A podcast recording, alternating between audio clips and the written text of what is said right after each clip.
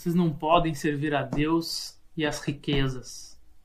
Ou seja, está dizendo aqui Jesus Cristo, Espírito Santo está dizendo aqui, servir a Deus, servir as riquezas.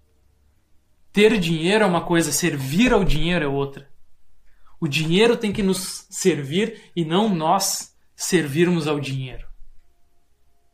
O dinheiro tem que nos servir para nos possibilitar viver a vida intensamente, poder fazer as coisas que a gente gosta, com as pessoas que a gente gosta.